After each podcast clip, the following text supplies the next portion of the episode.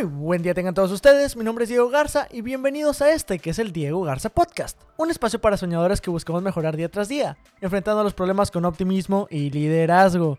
Espero que se la pasen muy muy muy bien el día de hoy, que estén bien contentos de sintonizarnos aquí por Spotify, por Apple Podcasts, por YouTube, porque yo estoy muy muy contento de hacer este podcast. Ha sido un largo, largo tiempo desde la última vez que platicamos. Una disculpa, pero estoy muy muy contento porque digamos que esta mini vacación que tomé, que tomé de una semana y media, porque yo sé, yo sé, hoy es miércoles, estoy grabando este podcast martes a las 11 de la noche. Sí, dirán, Diego, ¿qué pasó? ¿Qué irresponsable? Pues no. Bueno, más o menos, poquito.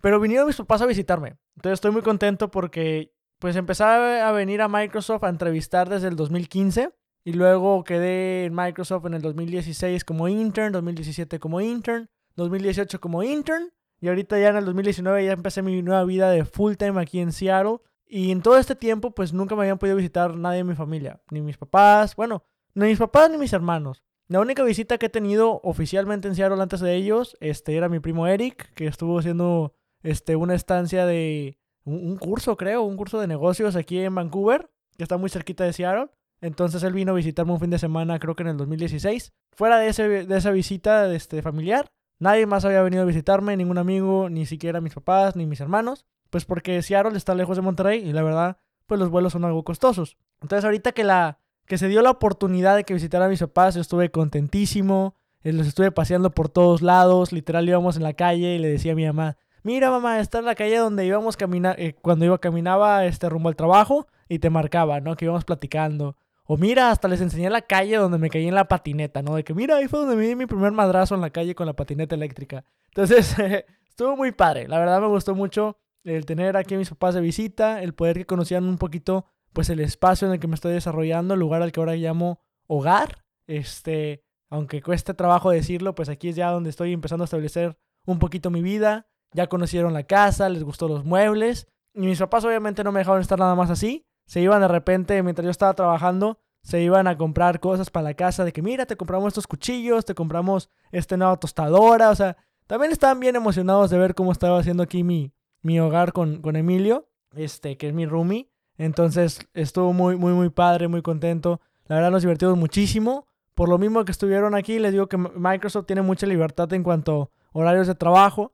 Entonces decidí estar yéndome a la oficina temprano para llegar más o menos como a las 8 y ya para las 4 de la tarde ya estaba desocupado, pasaba por mis papás y vámonos a conocer. Fuimos a Seattle, fuimos a Bellevue, fuimos a Redmond, los llevé a Vancouver el fin de semana e inclusive nos pudimos ir a, a Mountain Rainier, que es una montaña que está algo cerca de, de aquí de donde vivo. Y pues no, una experiencia padrísima por todos los bosques, por todos los árboles que vimos. La verdad, créanme que quería tomarme el tiempo de explicarles esto porque para mí significó muchísimo que vinieran mis papás y quiero, quería compartirles bien con ustedes cómo me sentí el tener esta gran compañía con ellos durante estos 10 días. Fueron 10 días llenos de emoción y de alegría. Este, y pues por lo mismo pudimos llevarnos una gran experiencia de estar juntos y convivir, cocinando aquí con los roomies, eh, con el roomie, etcétera, ¿no? Entonces estuvo muy padre.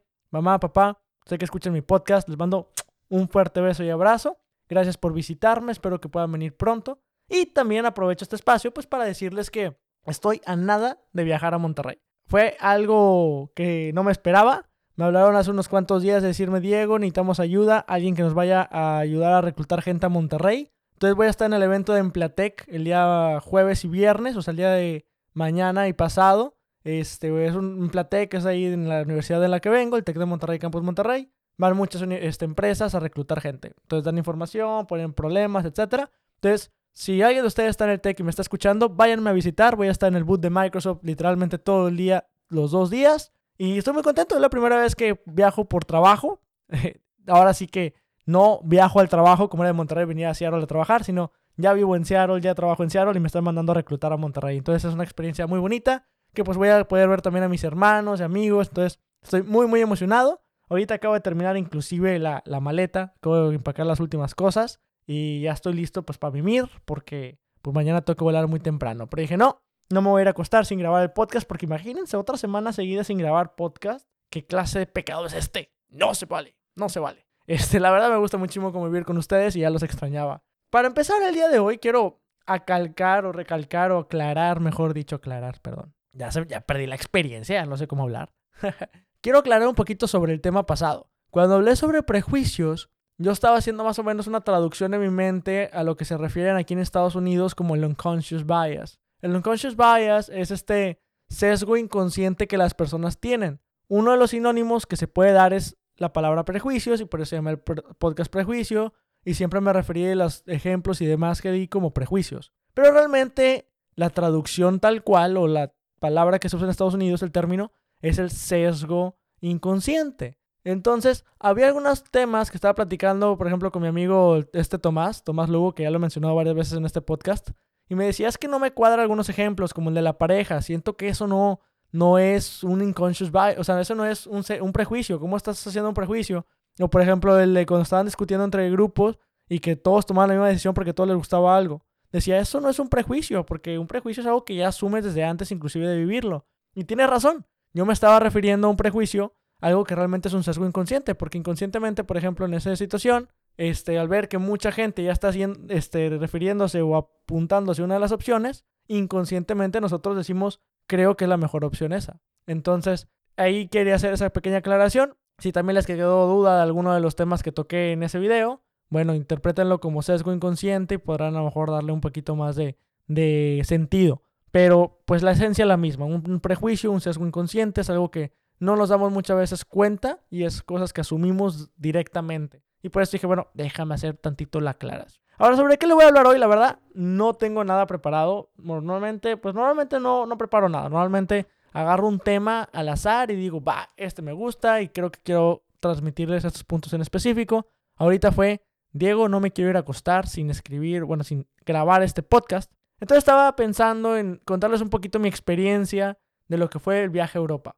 Si les aburre saber sobre mi vida, si les aburre saber sobre consejos de cómo ahorrar en viajes o cómo viajar así súper baratísimo, no se preocupen, no me voy a sentir. Cancelen este podcast, ciérrenlo y nos escuchamos la próxima semana con un tema a lo mejor más de crecimiento personal, más de crecimiento pues de liderazgo. Pero en este momento ya tengo varias gente que como los que me siguen en YouTube han visto mis blogs. Estuve haciendo blogs este, diarios de cada ciudad que visitaba en mi viaje a Europa. Este, si no lo han checado, vayan a mi canal de YouTube, Diego Garza, y ahí van a poder encontrar pues varios, varios videos. No los acabé, tengo que confesar, no los acabé. Grabé todas las ciudades al 100%, pero cada video me está consumiendo mucho tiempo de editar, que le puse pausa al proyecto y todavía están ahí en pausa, pero los videos los tengo. Este video, este viaje fue uno que realicé con mi mejor amigo Raúl Rodríguez. Este, hola Raúl, que ya estuvo en este podcast en el episodio número 2, cuando hablamos sobre depresión. Pues ahí les conté cómo Raúl y yo somos súper amigos desde, desde preparatoria. Y pues yo después de graduarme era un viaje que tenía ganas de hacer, sabía que no iba a tener tantas vacaciones seguidas, sino porque ya cuando entras al trabajo pues ya es más complicado toda la vida de adulto. Entonces decidí irme a Europa un mes. Y Raúl, como tenía vacaciones, dijo, claro, yo te sigo, qué buen camarada. De hecho, canceló su intercambio. Iba a tener un intercambio, creo que en Colombia. En Colombia, Bogotá. Bogotá. Creo que sí era en Bogotá. Discúlpame, Rulo, ya no me acuerdo bien. O ni siquiera. Bueno, bueno, por allá. Latinoamérica. Y lo canceló para poder usar ese dinero para irnos, a, irnos de viaje. Entonces estuvo, estuvo muy padre. Estuvimos en 16 ciudades. No, o 16 países. 16 ciudades. Iban a ser 16 videos. 16 ciudades diferentes en un mes. Entonces estuvimos, córrele, córrele, córrele. Visitamos creo que 10 países. Estuvo padrísimo. Fuimos a España, fuimos a Italia, fuimos a Alemania, fuimos a Suiza, fuimos a República Checa, fuimos a Francia, fuimos a... a mil lugares. La verdad estuvo muy padre. Entonces, mucha gente, ya, ya, ya divagué un chorro, perdón, pero mucha gente me ha preguntado, Diego, ¿cómo le hiciste para hacer el viaje? Seguramente te salió un ojo de la cara. Este, ¿qué consejos recomiendas para transportarte por allá, para hacer las cosas, etcétera? Y quiero decirles que no tiene que ser un viaje caro. Para empezar, algo que nos ayudó a nosotros a que fuera un viaje muy barato es que fuimos en enero. Viajamos en enero, que es una temporada baja y es increíblemente frío.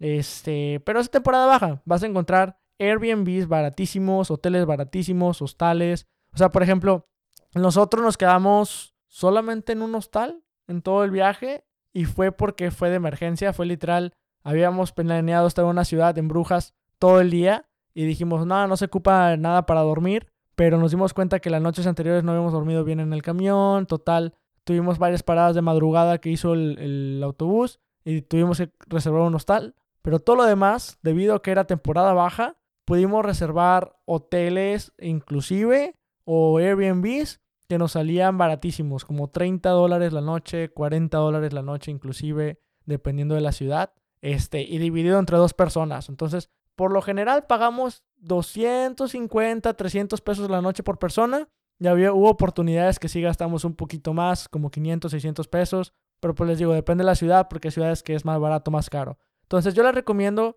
si hacen este viaje, también consideren ir en temporadas no altas, como es en este caso enero, que mucha gente no hace el viaje porque está muy frío, pero nosotros fuimos de mochilazo, nada más viajamos con una mochila y se puede realizar. Se puede realizar, entonces es uno de los tips que les daría. Consideren que no sean las fechas típicas, que todos van en verano, porque también algo que nos dimos cuenta es que gracias a que es una temporada baja te puedes tomar fotos bien chidas. No sé si es su mayor prioridad, yo sé que para mucha gente no, para mucha gente es vivir el momento, Raúl y yo disfrutamos mucho el momento, pero también nos encanta las fotografías a los dos. Entonces tenemos fotos fregoncísimas que pueden ver en mi Instagram, Dieguini Lombrín. Este, subimos, bueno, yo tuve el reto personal de subir una foto cada día y se cumplió. Se cumplió, subí 28, 28 fotos, tuvimos allá 28 días y es, es algo que me encantaba, porque teníamos, sí, había gente, obviamente son lugares populares que siempre hay gente, pero teníamos la posibilidad de tomarnos fotos más chidas. Entonces, porque de repente se movía la gente y tenías espacio solo. Cosas que me ha tocado ver más gente que ha ido a Europa, que me ha platicado su viaje, he visto otros youtubers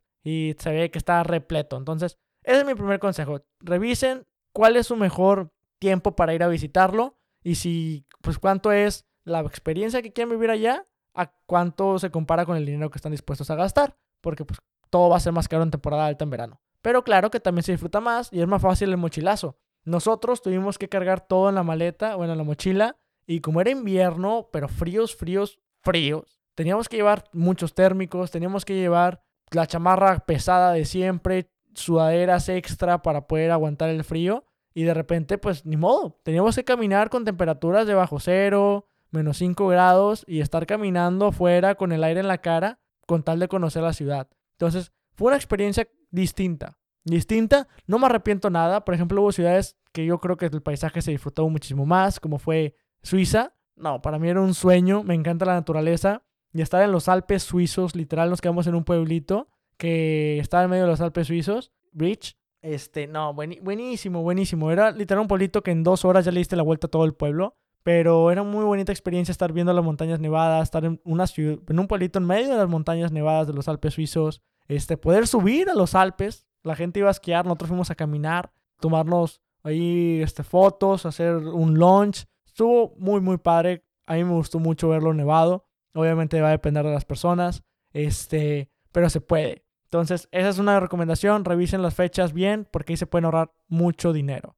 Ahora, si van en, épocas altas, les digo, pueden revisar los tales. Depende de cuánta gente sean. Si es una o dos personas, probablemente el hostal les salga más barato. Si son tres o cuatro, probablemente el hotel les salga más económico o un Airbnb. Si van en, no, no temporada alta, les digo, Airbnb, hoteles baratísimos, chéquenlo. Usamos la página de expedia.com este, y Eurotrip, si no me equivoco. Eurotrip también funcionó muchísimo para todo lo que había que hacer por allá. No está pagado de ninguna manera porque pues yo no gano ni un centavo con mis podcasts. Pero eso se me hace que es una información importante de que sepan. Este, ¿qué más? ¿Qué más? Déjenme les platico, déjenme les platico este. Por ejemplo, viaje, eh, cómo ahorrar dinero. No vayan a lugares caros, pero no se pierdan las, experiencias necesarias. ¿A qué me refiero a esto? Pues no, no vayas todos los días a cenar a un restaurante. Intenta ir a supermercados, allá al Mercadona es baratísimo. Vete, cómprate cosas para hacer emparedados, pan para desayunar. A veces hay Airbnb o hoteles que cuestan 5, 10 dólares más cara la noche, pero te incluye desayuno. No, hombre, pues vale la pena que lo tomes. O sea, toma también en cuenta eso. Este, el transporte público ya es buenísimo. Buenísimo, buenísimo. Nosotros usamos 100% el transporte público y caminar. Llévense unos buenos zapatos para caminar. Raúl y yo caminábamos en promedio entre 24 kilómetros a 32 kilómetros diarios. Entonces era un muy buen ejercicio. Nos ahorramos mucho dinero, pero aparte exprimíamos al máximo la ciudad. Porque yo creo que caminando es como realmente la conoces. Y lo que hacíamos era en nuestra mochila, obviamente vaciábamos, dependiendo del día, a veces no cargábamos con la mochila, a veces descargábamos ropa y nos llevábamos la mochila medio vacía este, para echarle de comida o algo así que transportáramos durante el día e ir picando. Este, y otros días, pues nos quedó, nos tocó llevarnos todo, porque el chiste es cómo acomodan sus traslados para que se haga lo más económico y que puedan ahorrarse mucho dinero. Por ejemplo, nosotros muchas veces nos tocó poner transporte en la noche para viajar toda la noche en autobús. Hay una compañía que se llama Flixbus, que es baratísima para moverte en, autobús. Hay de que traslados de ciudad a ciudad en 10, 15 euros. Entonces es muy, muy económico. Este, y pues viajábamos de noche, entonces ahí nos ahorrábamos una noche de hotel y aparte pues ya el traslado muy, muy económico. Entonces matábamos dos pájaros de un tiro. Es cansado, sí, no, no les miento. estar durmiendo tantos días seguidos en un, en un camión no es bueno a menos que ustedes tengan una experiencia buenísima durmiendo en camiones. Yo la verdad soy pésimo para dormir, pero me compré, aunque suene chistoso, me compré la dona que se pone en el cuello, el antifaz que se pone en los ojos y unos tapones en los oídos. Y no, hombre, caía rendido. Porque al estar caminando tanto diario y estar haciendo tantas actividades, pues obviamente tenía que descansar y sabía que era mi única oportunidad de descansar, entonces dormía porque dormía. Entonces eso es algo que también les recomiendo si se ahorran noches de hotel y pueden aparte pues trasladarse entre ciudades, cosa que yo también lo veo como que pueden conocer más, más ciudades, porque si viajas durante el día, este, pues estás perdiendo tiempo de ese día, ya sea 5 horas, 6 horas, 8 horas que te tome transportarte, pues es parte de ese día que estás perdiendo, entonces vas a tener que invertir una noche más en, ese, en esa ciudad si quieres realmente conocerla y pues ya no, no, te, no está tan bueno, o sea, yo conozco gente que también ha, ha manejado por Europa a veces sale mejor rentar carro y pagar la gasolina y todo, casetas y demás, que el autobús. Pero yo creo que tiene ese, esa parte negativa. Cuando vas manejando, mínimo el piloto tiene que ir despierto. Y a veces hasta el copiloto para que no se vaya a quedar dormido el piloto. Que dije piloto mucho. El copiloto también va despierto apoyando al piloto, ¿no? Bueno, ustedes entienden. El que va manejando y el que va al lado. El que va poniendo la música y compartiendo la comida.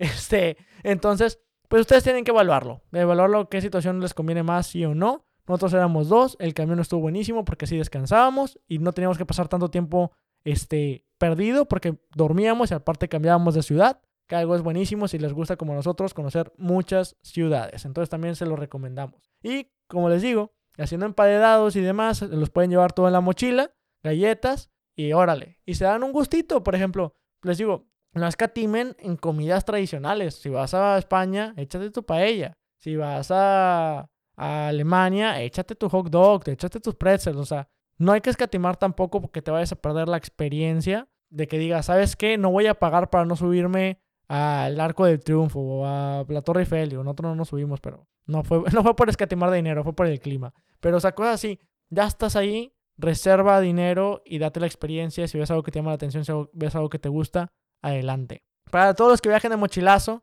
consideren dejar algo de espacio en su mochila porque siempre vas a encontrar cosas que quieres traerte de regreso. Que quieres traerte de recuerditos, que quieres traerte de más. Por ejemplo, yo me acuerdo mucho, este, estuve llevándole un encargo, pues me quedé con Tommy un tiempo, un día, este, cuando lo conocimos Múnich, le llevé también ahí un encargo de, dulces mexicanos. Visitamos a Clara nos quedamos en Stuttgart una noche, también le llevamos unos encargos. Entonces es importante, si vas a ver amigos, si vas a llevar gente, o si quieres hacer amigos por allá, lleva cosas de México. Ese ya es otro tip. Aquí están todos los tips revueltos, pero ustedes síganme, síganme la corriente, está chido. Es como que estuvimos platicando, ¿no? no es nada planeado.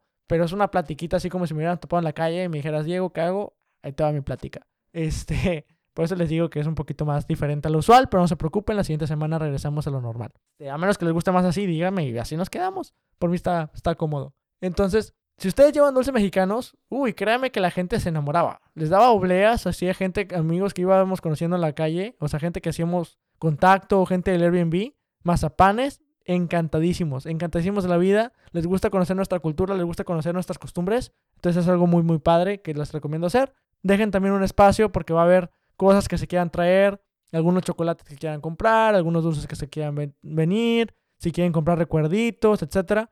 Se puede de mochilazo también traerse cosas, reserven su espacio. Piensen muy bien cómo van a empacar, piensen muy bien qué van a desempacar y empacar cada día para que no pierdan mucho tiempo, pero se puede y por favor, bañense y recuerden que también existen las lavadoras y secadoras, entonces laven la ropa, sequen la ropa y así no tienen que cargar tanto en su mochila. Pases turísticos, pases de museos y demás, investiguen con tiempo. Hay opciones que casi siempre cuando busques en línea, la primera que te sale es la que dicen es la mejor, y no siempre termina siendo la mejor, porque a lo mejor O ya dije mucho lo mejor. Porque a lo mejor, otra vez, ya alguien agárrame la lengua. Este, porque terminas a lo mejor no yendo, otra vez, X. Terminas no yendo a todos los, los museos que tenías que ir, ¿no? A lo mejor te dices, compra este, este pase, incluye 10 museos, pero nomás terminas yendo a dos. Pues no aprovechaste el pase máximo, aunque en teoría te ibas a ahorrar dinero, no fue así. Consideren también que algunos lugares tienen descuentos para estudiantes. Lleven su tarjeta de estudiante si eres estudiante. Revisa. A veces, por ejemplo, yo tenía una tarjeta de estudiante internacional que aunque ya me acaba de graduar, todavía era válida la internacional. No recuerdo muchos lugares que la haya utilizado, pero siempre es bueno tener los descuentos extra de estudiante y que te tomen más en, consideración. Casi allá, los, los descuentos de estudiante son para gente que reside en el lugar, pero no está de más informarte o considerarlo, porque a veces tú pensabas que la tarifa que te iban a cobrar era esa y resulta que era otra. Revisa los días que son museos gratuitos. Casi en todos los lugares hay una fecha, ya sea un día de la semana o un día del mes, que son gratuitos. Revisa si puedes acomodarlo conforme a, tus, a tu viaje y toma en consideración cuándo cierran los lugares. Hay lugares que cierran este, los lunes, los martes, etc. Entonces, hay veces que no vas a poder ajustarlo porque ya tienes tu itinerario muy apretado pero considera que si es un lugar que realmente quieres ir o que no te puedes perder, revisar con tiempo que sí va a estar abierto el día que estés ahí. No asumas que porque vas a estar, va a estar siempre abierto por ser un lugar turístico, que eso también nos sucedió. Ah, y algo que tuvimos que aprender a la mala, reserva tus lugares con tiempo. Hay lugares que se necesitan reservar mínimo un día antes. Y si son lugares medio turísticos, o sea, muy turísticos, más días con anticipación. Por ejemplo, nosotros no pudimos entrar a la Sagrada Familia porque pensamos que era buena idea presentarnos el mero día y nos dimos cuenta que ya no había boletos. Este, hubo otros tipos de obras que ahorita no recuerdo muy bien, que íbamos o intentábamos buscar boletos un día antes y decía, ya no hay lugar. Y si ya no hay lugar, pues ya te fregaste. Aunque estés ahí, aunque lo tenías planeado, ya no puedes visitar.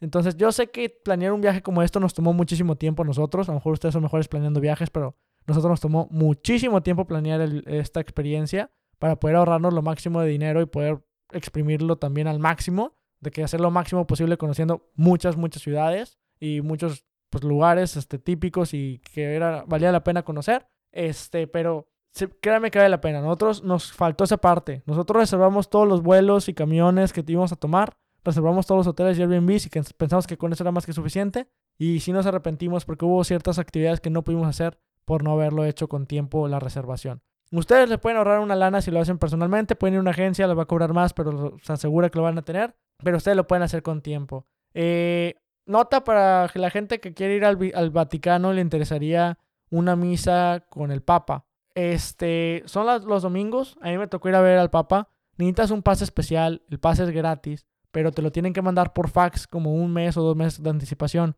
cosa que yo no hice. Al parecer, si vas un día antes a preguntar, te formas ahí y preguntas si tienen pases extra. Si tienen pases extra, te regalan uno. Entonces puedes hacer fila a eso y ir un día antes al Vaticano a formarte y que te lo den.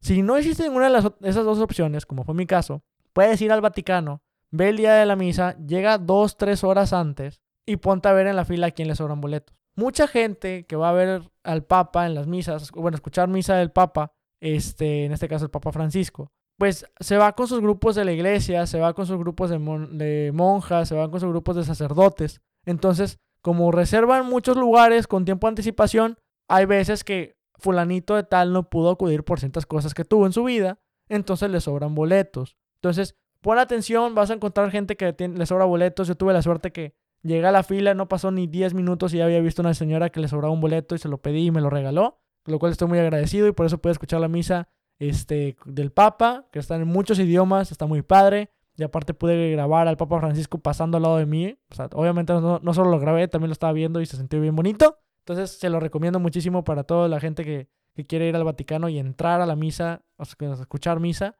Buenísimo. Y por último, descarguen guías de viajero. Hay muchas guías de viajero en línea sobre Europa especialmente que te dicen lugares que conocer, lugares que vale la pena, lugares que cuesta ir a conocer, recomendaciones de comida, recomendaciones para ahorrar dinero. Está buenísimo. Nosotros teníamos una descargada de cada lugar y aparte usábamos Google Travel o algo así se llama, que creo que ya lo acaban de descontinuar. Pero estaba buenísimo, porque de esa manera nosotros abríamos el mapa, veíamos todos los lugares que estaba cerca y por ejemplo ciudades muy grandes decíamos, bueno, hoy vamos a conocer todo lo del lado izquierdo y mañana todo lo del lado derecho para caminar y no estar usando tanto transporte público de que, aquí para allá, que aquí para allá. O podíamos ver de que, ah, mira, aquí al lado hay un museo, ah, acá al lado hay una obra, acá al lado hay una estatua, acá al lado hay un parque muy famoso, etc. Entonces, tener siempre una guía te ayuda. Aunque no planifiques todo lo que haces en la guía, mínimo tener, digamos que dos, tres puntos importantes que dices, no me puedo perder el día de hoy de este lugar, pero ya con eso, como si nada. Tú te puedes estar moviendo, puedes estar viendo qué hacer, puedes ver lugar, comidas típicas del lugar, puedes ver lugares recomendados para pasar el tiempo. Y les digo, ahí vienen consejos muy importantes. Por ejemplo, en Lucerna, los domingos está todo cerrado. Batallamos porque fuimos a Lucerna en un domingo y no nos dimos cuenta, no planeamos con tiempo, no habíamos leído la guía y decía la guía que si vas un domingo, probablemente lo vayas a encontrar cerrado. Entonces, pues tuvimos que estar mucho tiempo en un McDonald's, de hecho, estaba bien frío, caminamos y todo, conocimos mucho, pero no encontrábamos restaurantes abiertos, no encontrábamos museos abiertos, no encontrábamos nada. Entonces, ese tipo de detalles es importante revisarlos y si conocen gente local o se hacen amigos de gente local, eso les va a ayudar muchísimo. Digo, a la gente la verdad les molesta que nada más los vean como guías turísticos, entonces no los vean como guías turísticos, pero si se hacen amigos, bueno, buenísimo. O sea, pueden decirle de que, oye, ya que se conocieron en el bar o estaban ahí en el parque, etcétera. En las filas, créanme que en las filas es muy estresante, puedes hacer muchos amigos. Este, preguntas, recomendaciones, qué hacen aquí. Y yo creo que los lugares que más me gustaron fue los lugares que mis amigos que estaban allá me llevaron de que, ah, aquí es donde vengo normalmente a cenar con mis amigos, o aquí es el lugar donde venimos normalmente después de la fiesta. Eso es una experiencia más padre, es una experiencia única ¿Y qué les puedo decir? Yo creo que es lo que más se pueden llevar de todos estos lugares. Nota, España es baratísimo, pidan tapas. Tapas te dan normalmente como que una entrada y una cheve por un euro. Uf, no, no se la van a acabar. Este, aprovechamos mucho, nada más tengan cuidado con el regreso, no se vayan a poner muy pedos porque si van a caminar va a estar muy difícil, pero se puede. y bueno, creo que esos son los mayores consejos que tengo para darles sobre mi viaje a Europa. Cuéntenme qué les pareció, creen que Diego no planeó nada y estuvo bien feo el podcast. ¿Creen que fueron buenos consejos? ¿Creen que fue más una historia de cómo Diego se la pasó en Europa? ¿O creen que es promoción para regresar a ver mis videoblogs en YouTube? si quieren, de hecho, que vuelva a hacer esos vlogs, puedo ver cómo lo hago. Pero la verdad, ahorita no tengo casi nada de tiempo para hacer eso. Pero a lo mejor consiga quien lo haga. Tan, tan, tan.